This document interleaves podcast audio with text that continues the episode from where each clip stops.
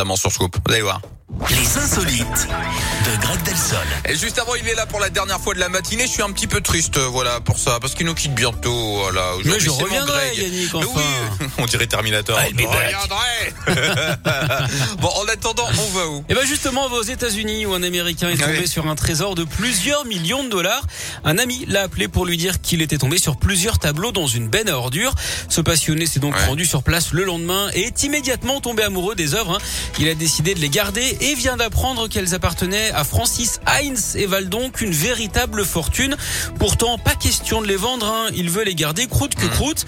Son but, c'est de faire découvrir l'artiste hein, décédé en 2016. Il va d'ailleurs exposer ses œuvres à New York. Alors, certains mauvais esprits vont évidemment douter Ouais. de ses bonnes intentions. hein. Ils se demandent notamment si c'est de l'art ou du cochon. voilà. Bah, C'est sur cette belle note, voilà, toute fraîche, qu'on vous laisse, hein. Donc Ça on marche. vous dit à demain, À demain. Bon les amis, dans un instant, dans moins d'un quart d'heure d'ici, on se fait saliver, hein, dans le plat du jour. Je vous présente aujourd'hui le filet de poulet à la crème de poivron. Une